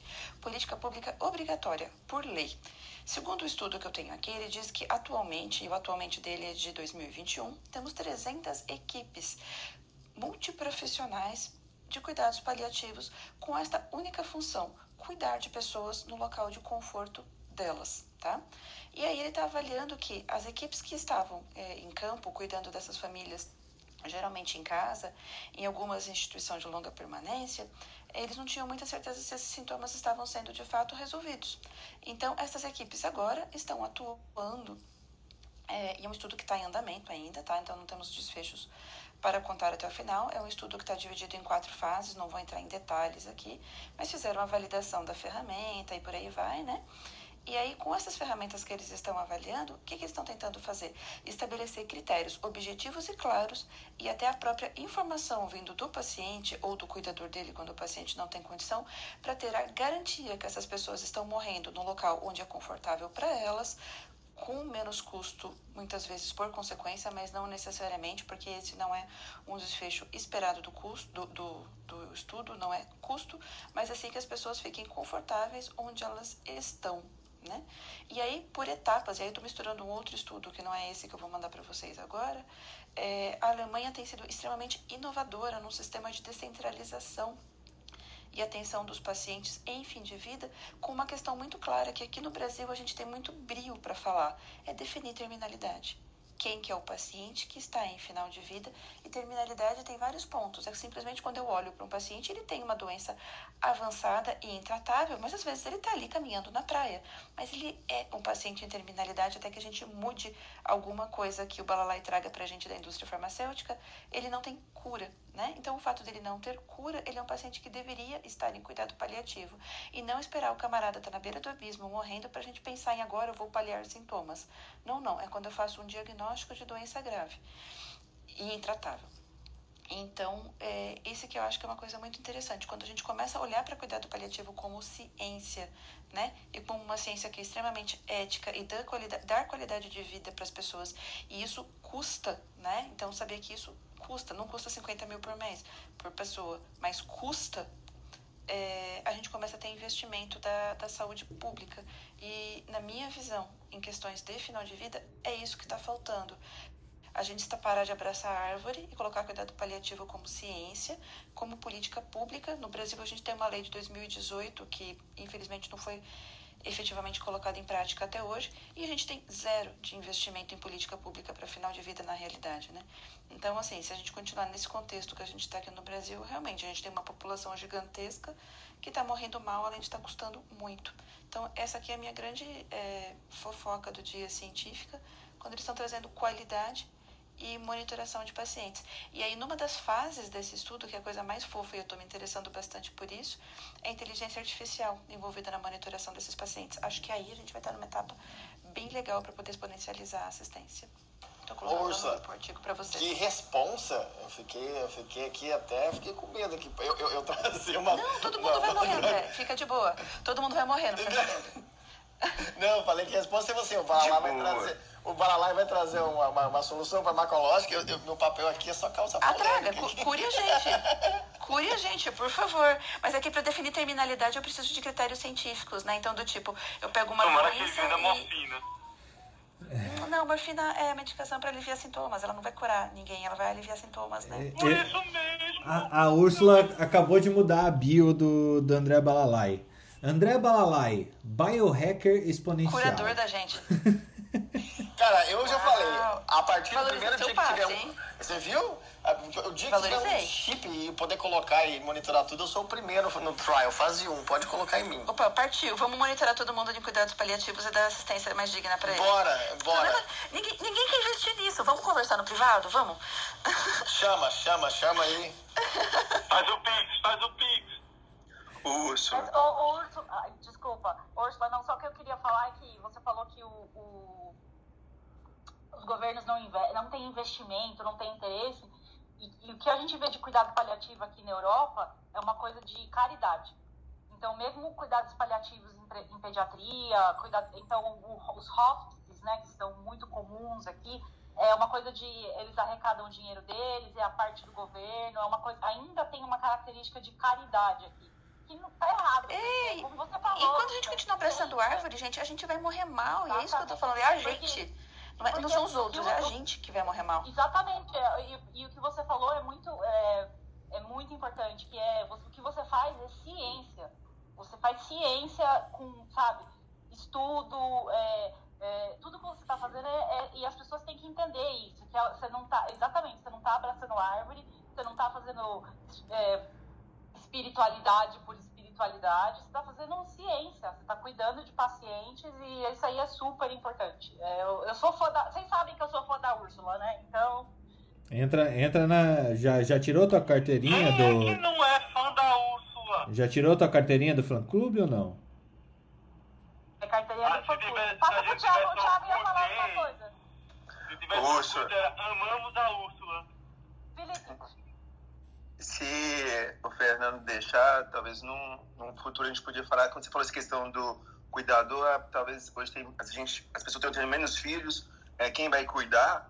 O que eu vejo de problema hoje, principalmente pacientes né, com Alzheimer ou doenças crônicas mais graves dentro da psiquiatria, é um quebra-pau familiar. É um jogar responsabilidade Eita, pro outro bem-vindo ao meu dia. Né? Que não que tipo assim, então eu, Eu tenho cuido alguns mais que falam família assim, que de paciente. é, é, não sabe se quem, o que, que seria pior. Então acho que foi uma boa discussão, assim, até que ponto que vai a questão do cuidador. Posso jogar uma bomba aí, Úrsula e Thiago?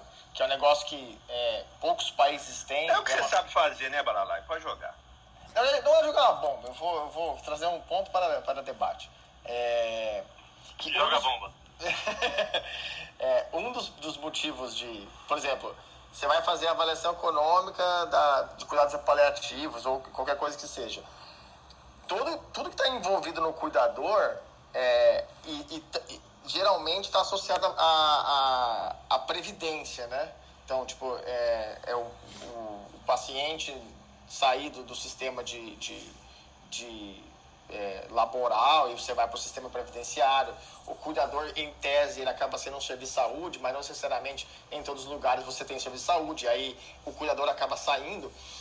É, como são. É, é uma lógica meio doida. Assim, todo modelo de, econômico tem a perspectiva de quem paga, de quem, de, quem, de quem provê o serviço, né, do hospital, do pagador e da sociedade. Essa é, academicamente, essa eu, você teria que avaliar essas três coisas se avalia muito pouco a parte do impacto social, um, porque é difícil, e dois, porque é, o bolso do Ministério da Saúde é um bolso diferente do Ministério da Previdência.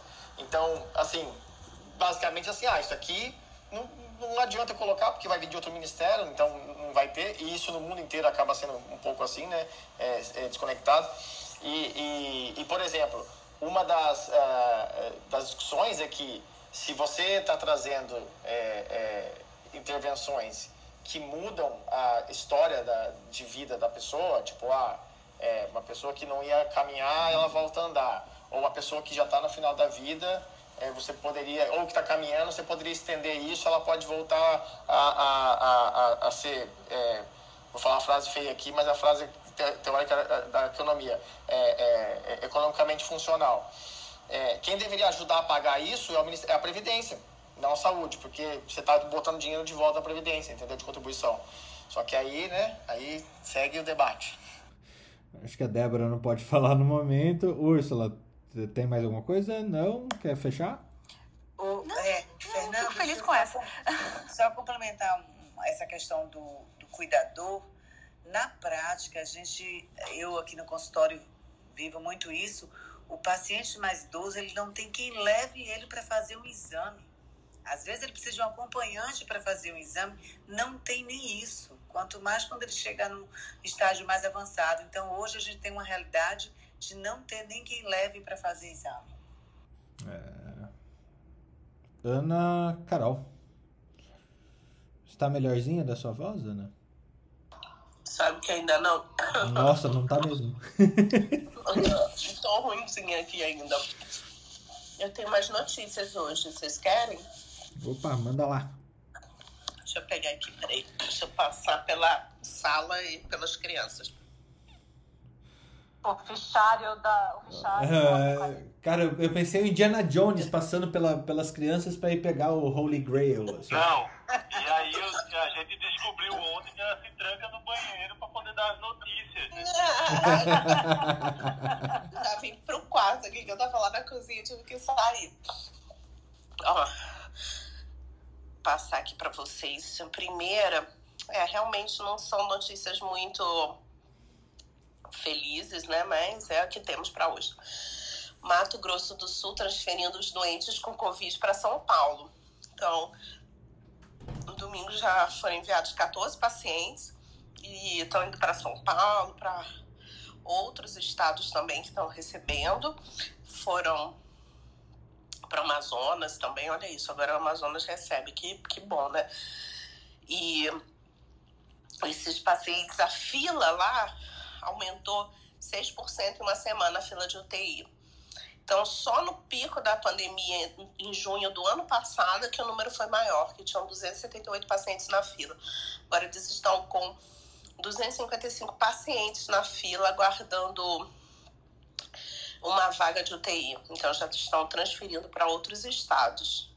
E, inclusive aqui, agora eu não sei como vai ficar, tá? Porque inclusive aqui em São José também, em São José dos Campos, quem não sabe onde eu vivo, a gente também estava com fila na UTI paciente, aguardando aqui no Hospital da Rede Dó, na, em cadeira no pronto atendimento, porque não tinha vaga na UTI, já tinham quatro UTIs Covid no hospital, tá? E agora vamos para o próximo. Uma leoa morreu de Covid no zoológico na Índia.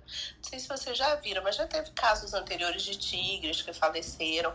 Então, os felinos, eles também podem se infectar com SARS-CoV-2. E essa leoa faleceu e mais nove leões foram diagnosticados com é, Covid-19 no, zo- no zoológico na Índia. Agora, dizem que estão em tratamento. Não me pergunta como faz tratamento de felino de grande porte, que eu fico imaginando. Hidroxicloroquina. É, veterinários pela vida. Posso, falar um negócio aleatório? Com antiviral, eu lembro porque quando começou o Covid, eu tenho uma gata, juro por Deus, primeira coisa que eu falei, putz, será que minha gata aqui nos Estados Unidos pode pegar Covid? Porque como é muito caro tudo aqui, eu falei, putz, e agora? E eu fui pesquisar isso, cara, no Agora, ano passado. Cara, A gente falou ontem sobre a vacina para pet, que lá na Rússia já está aplicando e tem muita gente pedindo, muitos donos de, de, de, de, de pets pedindo vacinação para Covid para pet, que já tem uma já sendo É. aplicada. Porque cachorro também pode pegar, mas cachorro não, não costuma evoluir mal, né? Mas os felinos ficam piores. Inclusive, E- Ana, e- tem uma curiosidade disso aí, você falou do, do felino. Procura aí no Google, eu não vou citar nome de droga, mas tinham dois antivirais sendo na corrida lá no começo, assim, novos, antivirais novos, né? E, e uma das empresas tinha. é, é, ela, ela escolheu, ela escolheu um desses antivirais e tinha um outro que também estava meio em desenvolvimento, mas ela resolveu. é, é, esse não andou, né? É, porque já existia o uso de meio que. Não estou falando que a empresa fez isso por causa disso, mas tinha muita discussão de que um dos antivirais que estava em testes em humanos já era usado em felino para tratar Covid. Mas, É, é, André, André, aí, doideira, cara. aí Isso é o, doideira, cara. o, o grupo de veterinários pela vida não falou que a amoxicilina tem um poder antiviral? Ivermectina. Não, a amoxicilina também. Mas, Ana, desculpa, te interrompi. Aí foi muito aleatório. Eu lembrei disso, foi muito aleatório. Desculpa. Eu vou. Não, e aí eu fiquei pensando assim, como que, que eles conseguem, né? Você imagina que eles são animais agressivos de grande porte, com uma doença que pode evoluir com uma insuficiência respiratória. O que, que eles fazem? Sedam para colher, porque eles falam que colhem secreção nasal, que eles perceberam que tinham secreções nasais no, no- na leoa, e que eles vão lá, colhem e conseguiram fazer diagnóstico de todo mundo. Como que faz isso? Não me pergunta. Cara, imagina o suave no leão, o tamanho do cotonete. Que loucura, meu gato. Imagina você suave no leão. Gente, eu nem sei como é que eles fazem essa boneca. porque Eu mas eles são corajosos. Eu, eu, você sabe como é que faz plasma convalescente em leão? Ah. Você dá alguém com EGG alta pra ele se alimentar. Ai, meu Deus do céu. Fala a verdade. Ai, gente. Ó. Aliás, tem uma, tem uma série. Onde que passa isso? Acho que é no Disney Plus, que mostra é, como é o, o Disney Animal Kingdom é, behind the scenes. Você vai ver por trás de tudo como funciona. Aí aparece lá como eles cuidam dos animais, como é que eles treinam os animais pra. Porque eles não têm pessoas pra alimentarem com EGG Não, não faz Porque quando eu fiz isso, você adicionou algo no contexto, eu fiquei preocupado. Não, eles fazem diversos treinamentos, mas eu nunca vi com felino. Eles não fazem isso, não. Mas eles fazem treinamentos com diversos animais, até com elefante eles fazem, para eles é, conseguirem fazer exames. Então tem treinamento que eles fazem. Acho que com tigre acho que faz também, agora eu tô pensando. Eles põem numa jaula e consigam. Tem alguém ligando no grupo do WhatsApp, hein?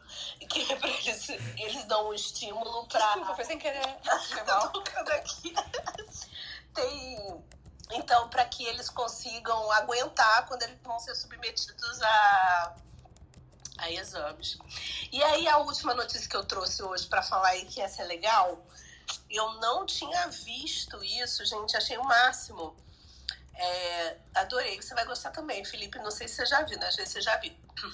Eles estão utilizando diversas bactérias para fazer limpeza das obras de Michelangelo. Então, o que, que acontece? Ah, as obras que da, de 1500 elas estão com manchas as- no mármore. E é muito interessante que eles falam depois, vocês vão ver no Alessandro de Medici, o Alessandro Medici lá, o, era considerado o, o mal, que ele era mal, né? Ele era um mouro, mas ele era, era, foi considerado uma pessoa má. E ele foi até assassinado por causa disso, né? Era uma brigalhada lá naquela época.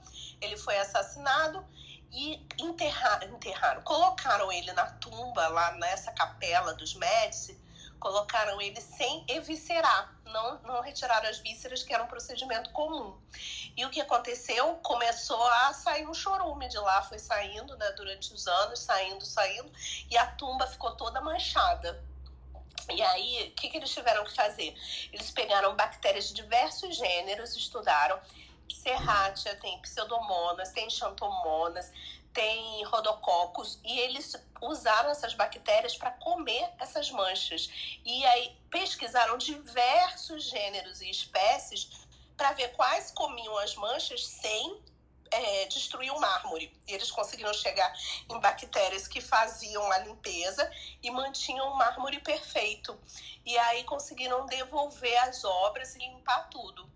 E uma coisa que é interessantíssima é que eles usaram bactérias que foram encontradas em curtume, bactéria em água de, de mina, água de, de minas de, de minerais. Eles são bactérias que foram isoladas em locais que a gente não imaginaria. Então, isso que eu penso que quando a gente fala que a pesquisa básica é importante, a gente acha às vezes que aquilo não vai ter sentido, né? E tem reclamação, fala, ah, porque fulano estuda é, uma uma bactéria que não tem nada a ver e, e e a- o governo fica gastando dinheiro com essa pesquisa, mas a gente não sabe o que isso vai poder ser útil no futuro, né? Só lembrar de como a ataque polimerase foi descoberta e ninguém imaginaria que ia achar isso numa bactéria que vivia a centenas de metros de profundidade numa, numa, numa, num ambiente totalmente inóspito e que iria mudar a história da humanidade. Então, lembrando disso, que a gente tem que apoiar a pesquisa básica, porque mesmo que ela não tenha sentido naquele momento, a gente não sabe o que é o significado daquele conhecimento no futuro. E as obras foram restauradas utilizando essas bactérias. Essa era a última notícia. Ô, Ana, é fácil. Se a gente estava falando que um americano custa a vida 8 milhões, uma obra dessa custa é, um, é, 100 milhões. Então, assim. Tá É, nem sei, melhor, acho que é, nem sei, acho que é de valor incalculável, não sei nem como É, calculo porque estava falando que saiu um- uma obra do Da Vinci. Uma obra, uma obra que estava guardada que o pessoal vai botar para vender agora. O preço dela de lançamento vai ser 150 milhões, mas eles esperam chegar a um bi. Um Da Vinci novinho, é uma pintura. Agora você imagina uma escultura de Michelangelo. Não, Uma é. escultura. Quantos Carbonieres vão estar lá, né? Brigando por aqui. É, eu vou mandar depois pra vocês a, a foto da- das esculturas, é a coisa mais linda do planeta Terra. Incrível, Ana. Muito incrível, Ana. Legal essa notícia. Eu também achei, né? E a gente não pensa que teria essa essa função, né, de restauração. Então, para entender melhor o nosso mundo e a nossa responsabilidade nesse mundo, até com o uso de antibiótico, porque a gente não sabe. gente- tem muita microbiota boa aí para ajudar a gente. Oi, pessoal, tudo bem? Eu acho que o Fernando agora tá, tá ocupado. É, a, bola da vez seria a minha aqui. Eu contratei o André para já fazer todos os comentários, Ana, aqui por mim. Bem, hoje eu não trouxe nada específico. A sala estava tão boa, acho que a discussão de vocês aqui também, que já enriqueceu de uma forma divina e foi muito densa a conversa aqui de pesquisa clínica e tudo mais e todas as notícias que vocês trouxeram. Eu até vou passar, ver se o André tem alguma, algum outro comentário, se vocês estão afim aí de trazer mais alguma outra discussão ou notícia para a gente ver se encerra a sala hoje. André, tem alguma notícia aí, além das, das, das que você trouxe hoje? Cara, já fiz muita treta aqui, eu só vim fazer um, um- um elogio à Ana aqui, eu, eu convolucionei a sala. É, Eu acho que uma coisa que está acontecendo, talvez eu possa tentar trazer amanhã, tá. Acho que acaba hoje, né? Começou. Hoje é quarta? Não, terça. Começou domingo. O ASCO, né? Que é a American Society of Clinical Oncology. Então, boa parte das novidades aí de, de tratamento de oncologia e está sendo discutido essa semana aí. Eu, eu participei de umas salas gringas aqui no Clubhouse sobre o ASCO. Tem bastante coisa legal, assim, mas é, assunto para uma sala inteira. Então, me mantenho na minha insignificância em silêncio aqui, deixo para amanhã. Que isso, André, tá ótimo. Ah, alguém mais alguma notícia? Senão vamos encerrar a sala aqui. Felipe, Carlos, mais alguma treta para hoje? Não, chega, né, gente? Já são 8 e 10 aí. Acho, acho que tá na hora da gente pegar o batente aí, todo mundo.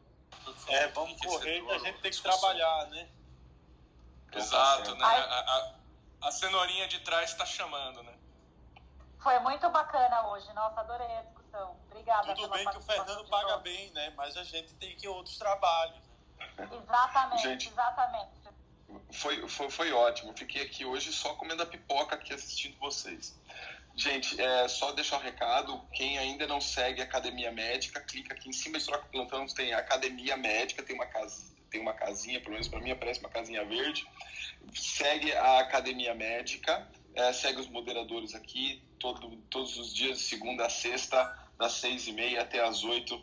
Opa, tem uma- alguém que quer falar aqui, só um pouquinho. Alguém vai dar um recado. A Ana Paula Simões. Tava quase encerrando a sala aqui. Deixa eu ver aqui, Ana. Olha Ana, que tudo honra. bem? Tudo bem. Eu, eu ia, eu ia apertar o botão aqui. Tava com o Não, dedinho levantado. Seja eu bem-vinda, tava Ana. aqui de manhã, obrigada. Eu tava aqui de manhã ouvindo vocês falando logo cedo, e aí eu falei, poxa, eu não tenho nada a acrescentar, vou entrar no finalzinho quando acabar nosso ambulatório aqui da, da Esportiva da Santa Casa. É um prazer estar aqui com vocês e eu tenho certeza aí que a, a sala, para durar até essa hora, tem, foi um sucesso, né? Ah, legal, Ana. Muito obrigado. Achei que você ia trazer alguma notícia aí do mundo do esporte, das tretas da Copa América e tudo mais. Ah, treta Mas sempre tá tem, mas eu fiquei. Eu, eu quase ia fazer um comentário do Federer ter desistido né, do, do Roland Garros porque ele escutou o corpo, né? Então foi uma discussão no meio médico, né? A gente tem que ouvir também quando o corpo pede para não continuar. E, ele, e, é, e é uma coisa que a gente fica se questionando. O cara ganhou o jogo e desiste de evoluir para a próxima etapa, né? Será que é o dinheiro? Será o que é a texto saúde? dele foi espetacular. Ele fez uma carta explicando, foi espetacular. E, pen- pensar que a Naomi Osaka também desistiu porque escutou o corpo, na verdade, a mente. Então foi o segundo nesse torneio. É interessante, eu vou querer ver essa carta, Felipe. Coloca lá no, no Telegram pra gente ver, ou eu tento achar onde você viu. Foi no Twitter dele. ele fez um texto dizendo que depois de duas cirurgias no joelho, um, um, ele tem que ver onde é que o corpo dele está no limite, né? Que depois de duas cirurgias no joelho, na idade que ele tem, com tudo que ele passou, das fisioterapias, tem uma hora que ele tem que saber quando é que o corpo pede para parar. E que ele está tá tendo que conviver com isso e saber que está chegando a hora dele parar, né? Ô Felipe, posso fazer um comentário para você? Eu só queria te lembrar que você não é o Federer e que amanhã você não pode chegar pro Fernando e falar que escutou o seu corpo e não vai participar do troca de plantão, ok? Mas aqui não importa o corpo, o que está aqui é minha alma. E a mente. Oh, Ei, isso tá gravado, o Fernando tem que ouvir isso mais tarde. né? Eu acho que no fundo ele deve estar ouvindo, não está podendo falar, então. É, mas vamos deixar aí para esses comentários. É, é muito bacana essa questão de carreira. Desde que ele não se aventure, talvez como Schumacher, né, no esqui, né? Ou seja, você acha que é muito bom em uma coisa e depois vou tentar inventar outra coisa. Até nem sei como é que se alguém tem a atualização dessa história do Schumacher, né? Que foi muito triste, né? Muito. é, Não posso atualizar Até as onde eu sei. mensagens gravadas. Não, até onde eu sei, ele estava em reabilitação, mas o quadro permanecia inalterado. Assim como a nossa a, a ginasta agora fugiu, a Laís, né? Elas, é, continuam. Eu recebi um WhatsApp ontem muito interessante sobre a evolução dos robôs, né? Então a gente espera que o exoesqueleto, que o Fernando tanto gosta de falar, um dia possa contribuir para os atletas e pessoas que ficaram eventualmente sem movimento do corpo, né? É, o, aí o Schumacher, Schumacher ficou muito, ele ficou vegetativo, né? Ele tem pouquíssima interação com o meio ambiente. Diz que quando ele, a única coisa que acontece é que quando ele olha, levam ele para fora, assim, para olhar, nem para fora, para janela, para olhar a paisagem, ele chora. Mas fora isso, ele não interage. E ah, o último relato que teve é que a família estava vendendo a mansão na Suíça. Eu acho que os custos dele são altíssimos. É, Era algo na casa de 2 milhões de dólares ano, alguma coisa assim, o custo do tratamento. Ai, quem é que vai pagar a conta do fim de vida? Não, ele tá pagando. É. Voltou pra você, Rússula. Viu só, gente, sempre custa. Se tivesse uma política pública real para cuidar do fim de vida, não digo fim de vida de 2 milhões, né? Mas se a sociedade toda tivesse um real interesse em cuidar das crianças, né? Para a sociedade poder trabalhar e dos adoecidos, mas não tem, né? Nem aqui, nem no Schumacher. É, isso não dá pra chamar nem de out of pocket, né? 2 milhões. Eu sei que. é, não é nem. É, haja pocket, né? É, mas eu vi, eu gosto bastante de Fórmula 1. Eu vi que ele. Putz, acho que foi. Começo do ano, eu acho. Ele fez um. é, transplante, não. É, é, terapia ce- célula-tronco, algumas coisas bem avançadas, assim. Aí ele gastou uma grana também com isso. Nossa, tanto que eles estavam vendendo a mansão da família. Eles têm ainda muito É, dinheiro, né? Mas tá consumindo.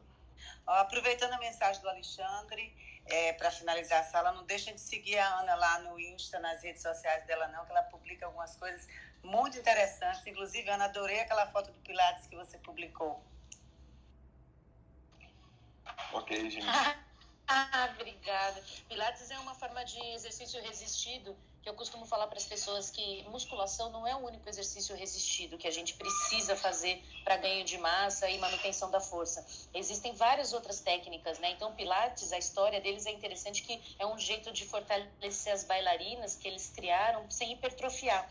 Então, as pessoas que não querem ganhar muita massa e, e só manutenção da força, o Pilates e outras modalidades com o peso do corpo, né? Tem aquela calistenia que é interessante. Tem muitas modalidades de exercício resistido. Então, para quem não gosta de indoor, só ficar na musculação, vale a pena tentar essas outras modalidades que estão aí é, aparecendo também para fortalecimento, para manutenção, né, da nossa massa. Muito bacana. Gente, vamos encerrar então a sala. Queria agradecer a participação de todos aqui. Um ótimo, uma ótima terça-feira. Temos ainda mais três clubhouses essa semana.